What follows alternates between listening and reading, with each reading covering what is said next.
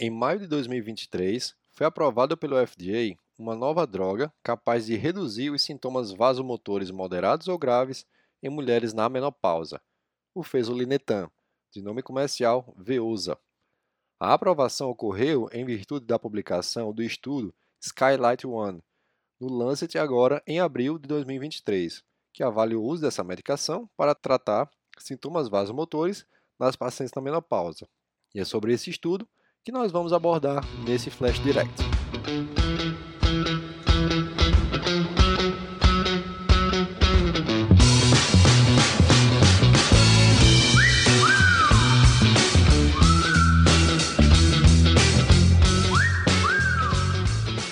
Sintomas vasomotores são muito frequentes, ocorrendo em até 80% das mulheres com menopausa.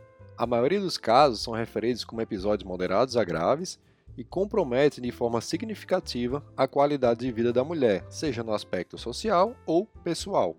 Esses sintomas estão associados à ansiedade, depressão, piora na qualidade do sono e são fatores de risco independentes para doença cardiovascular e perda de massa óssea.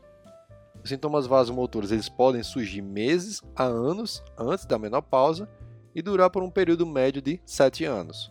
Entretanto, até um terço das mulheres podem persistir com sintomas por mais de 10 anos após o início da menopausa.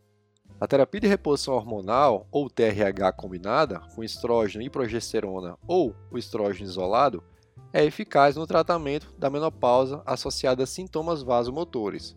Contudo, muitas mulheres não podem ou não desejam fazer o uso na menopausa. Em estudo publicado em 2021 com mais de 3 mil mulheres na menopausa, a TRH ela foi contraindicada em cerca de 10% da população, que era americana ou europeia, e além disso, cerca de metade das participantes não quiseram fazer o uso da medicação. A termorregulação central ela é controlada por neurônios hipotalâmicos denominados neuroquininas quispeptinas. Esses neurônios eles são estimulados por neurotransmissores chamados neuroquininas, que ao se ligarem ao receptor neuroquinina desses neurônios, o ativam, aumentando a termorregulação central. A TRH é eficaz em reduzir os sintomas vasomotores, uma vez que o estrógeno se liga a esse receptor, a neuroquinina, nesses neurônios hipotalâmicos, inibindo, reduzindo assim a termorregulação central e os sintomas vasomotores. Sendo assim, os antagonistas dos receptores da neuroquinina tipo 3 são uma importante ferramenta no tratamento não hormonal dos sintomas vasomotores na mulher na pós-menopausa. O fezolinetan é o primeiro agente antagonista da neuroquinina tipo 3 criado para o tratamento com resultados prévios promissores em estudo fase 2. O Skylight One foi um estudo fase 3, multicêntrico, duplo cego randomizado, placebo controlado de 12 semanas de duração, com uma extensão para 52 semanas que foi o Skylight 2. Foram selecionadas mulheres na menopausa, com idade entre 40 a 65 anos, apresentando sintomas vasomotores moderados a graves. Participantes foram estratificadas na proporção de 1 para 1 para 1, entre fezolinetan 30mg, um comprimido ao dia, fezolinetan 45mg, um comprimido ao dia, ou placebo. O desfecho primário foi avaliar redução na frequência e gravidade dos sintomas vasomotores entre as semanas 4 e 12.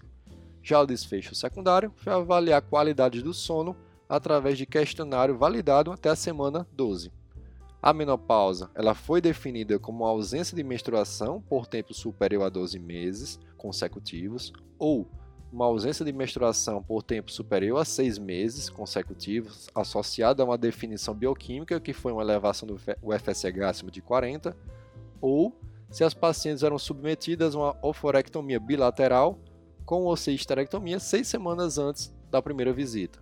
A gravidade dos sintomas foi dividida em leve, se as pacientes referiam apenas calor sem sudorese, moderado, se ela paciente referir calor com sudorese, mas sem atrapalhar suas atividades cotidianas, ou grave se a paciente referia calor com sudorese, mas sim atrapalhando suas atividades diárias.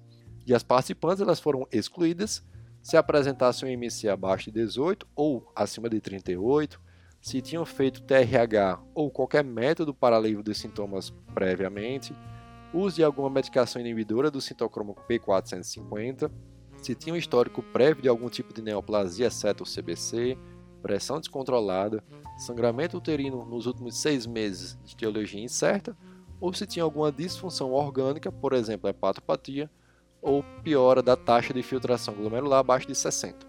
E quais foram os resultados do estudo Skylight 1?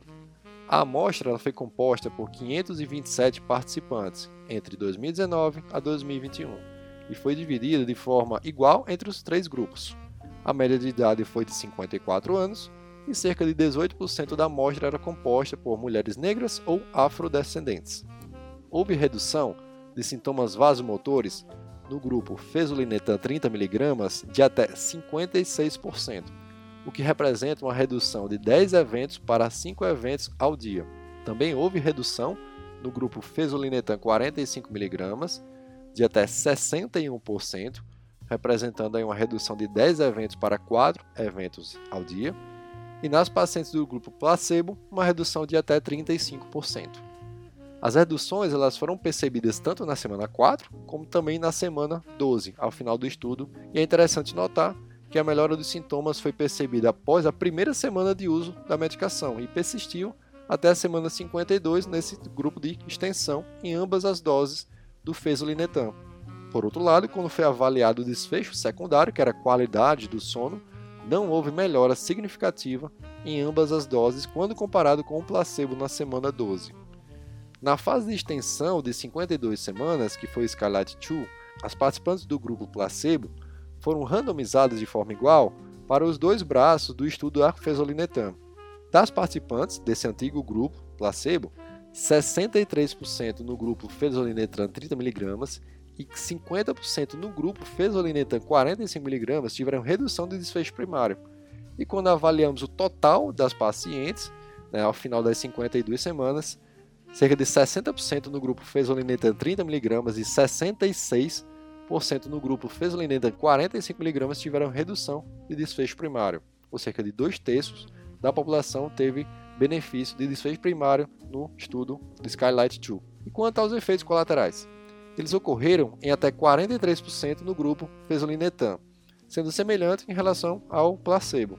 Cefaleia foi o sintoma mais comum, aproximadamente 5%, igual no grupo placebo, seguido de dor abdominal 2%. E das alterações laboratoriais, elevação de transaminases foi a mais frequente, até 4%, seguido de elevação de glicemia 3% dos participantes. Como vimos, a elevação das transaminases foi sim infrequente, ela nos pacientes se comportou de forma assintomática, transitória e autorresolutiva ao longo do tratamento com ou sem descontinuidade da medicação. Como conclusão, o fezolinetan foi eficaz em reduzir os sintomas vasomotores em mulheres na menopausa, com melhora persistente ao longo do tratamento. Após a 12ª semana, houve redução de sintomas vasomotores em mais de 50% das participantes.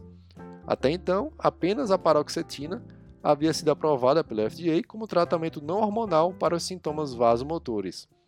Outros antagonistas da neuroquinina já foram testados previamente, porém não foram aprovados devido à ineficácia ou aumento importante de efeitos adversos.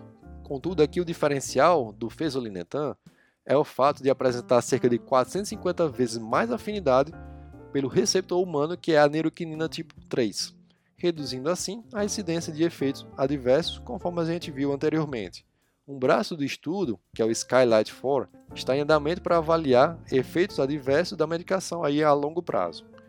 Portanto, o Veosa, que é o fezolinetam, é o primeiro antagonista da neuroquinina tipo 3 aprovado pelo FDA na dose de 45 mg ao dia para tratamento de sintomas vasomotores moderados a graves na menopausa.